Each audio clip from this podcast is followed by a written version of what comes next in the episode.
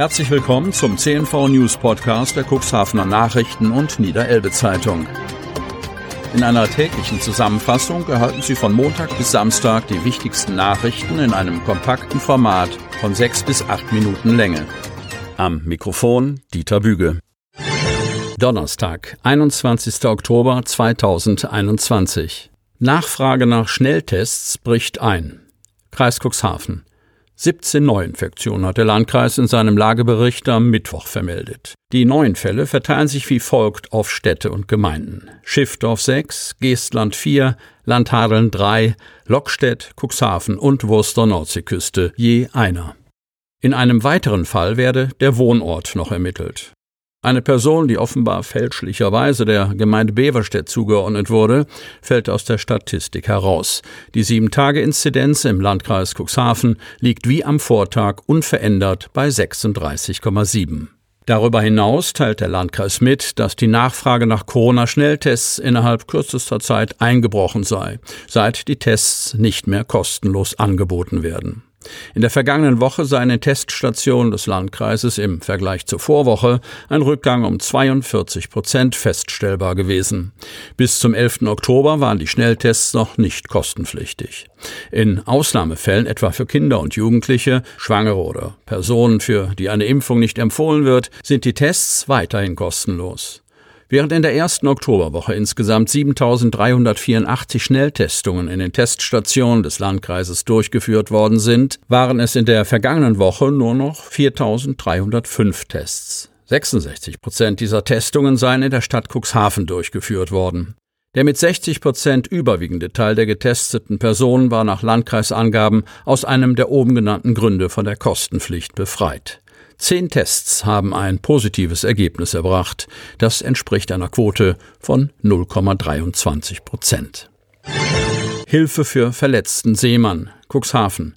Kräfte der Cuxhavener Berufsfeuerwehr halfen gestern unter Einsatz der Drehleiter, einen schwer verletzten Seemann von dem chinesischen Baggerschiff Kaishu herunterzuholen und anschließend ins Krankenhaus zu bringen. Aufgrund des stürmischen Wetters hatte sich die Schiffsführung entschlossen, das schwierige Manöver statt auf der Elbe über die Seebäderbrücke abzuwickeln. Notarzt und Rettungssanitäter standen bereit und kümmerten sich um den Verletzten. Auch 2021 kein Lichter mehr auf der Medem. Otterndorf.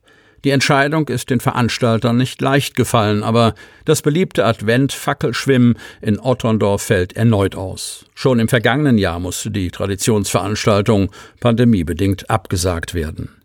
Die Auflagen sind zu groß, um das Ereignis in gewohnter Weise dem Publikum in Otterndorf präsentieren zu können und den Teilnehmern eine gesicherte Atmosphäre zu bieten, sagt Organisationsleiter Klaus Wünsch.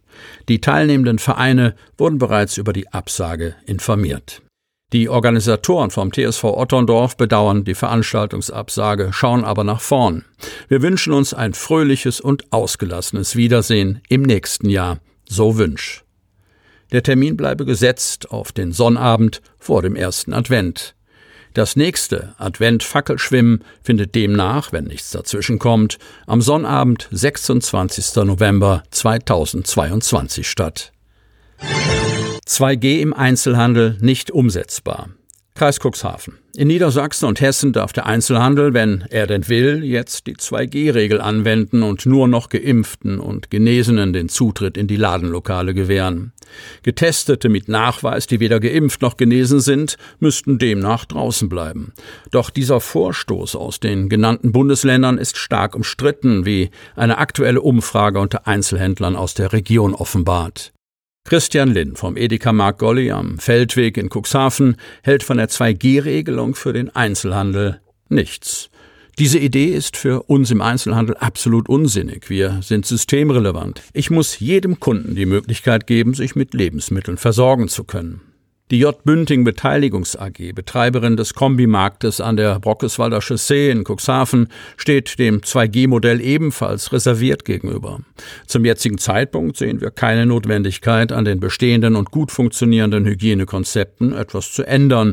Wir bleiben weiterhin für die Kundinnen und Kunden offen, so eine Unternehmenssprecherin.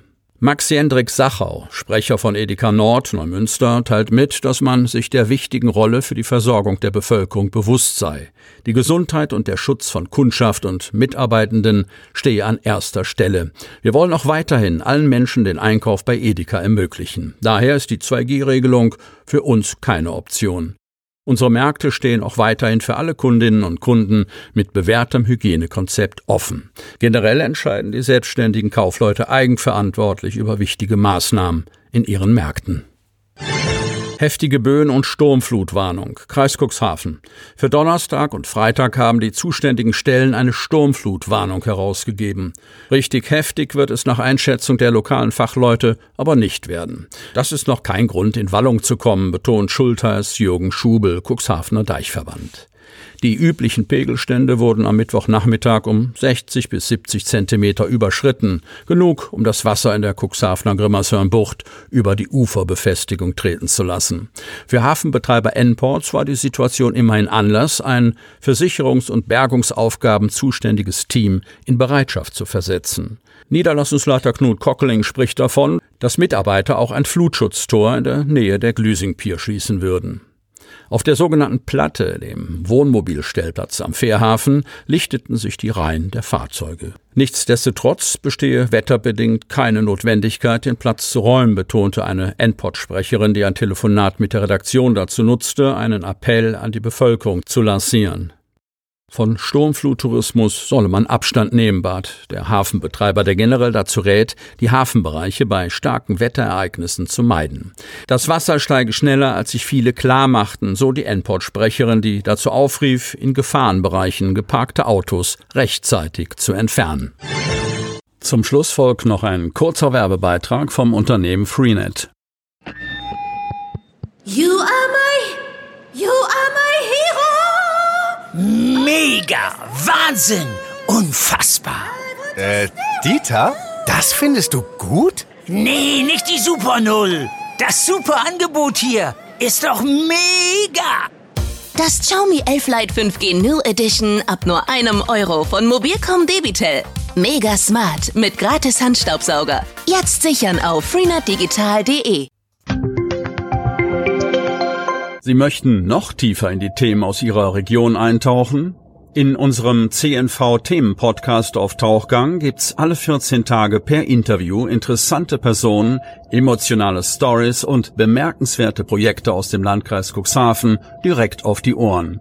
Damit Sie ab sofort keine Podcast-Folge mehr verpassen, benötigen Sie lediglich einen sogenannten Podcatcher. Auf den meisten Smartphones ist dieser bereits vorhanden. Falls nicht, dann suchen Sie ganz einfach in Ihrem App Store nach einem kostenlosen Podcatcher wie zum Beispiel Spotify, Apple Podcast oder AntennaPod. Selbstverständlich können Sie unsere Podcast-Folgen auch direkt über unsere Website unter cnv-medien.de slash podcast anhören.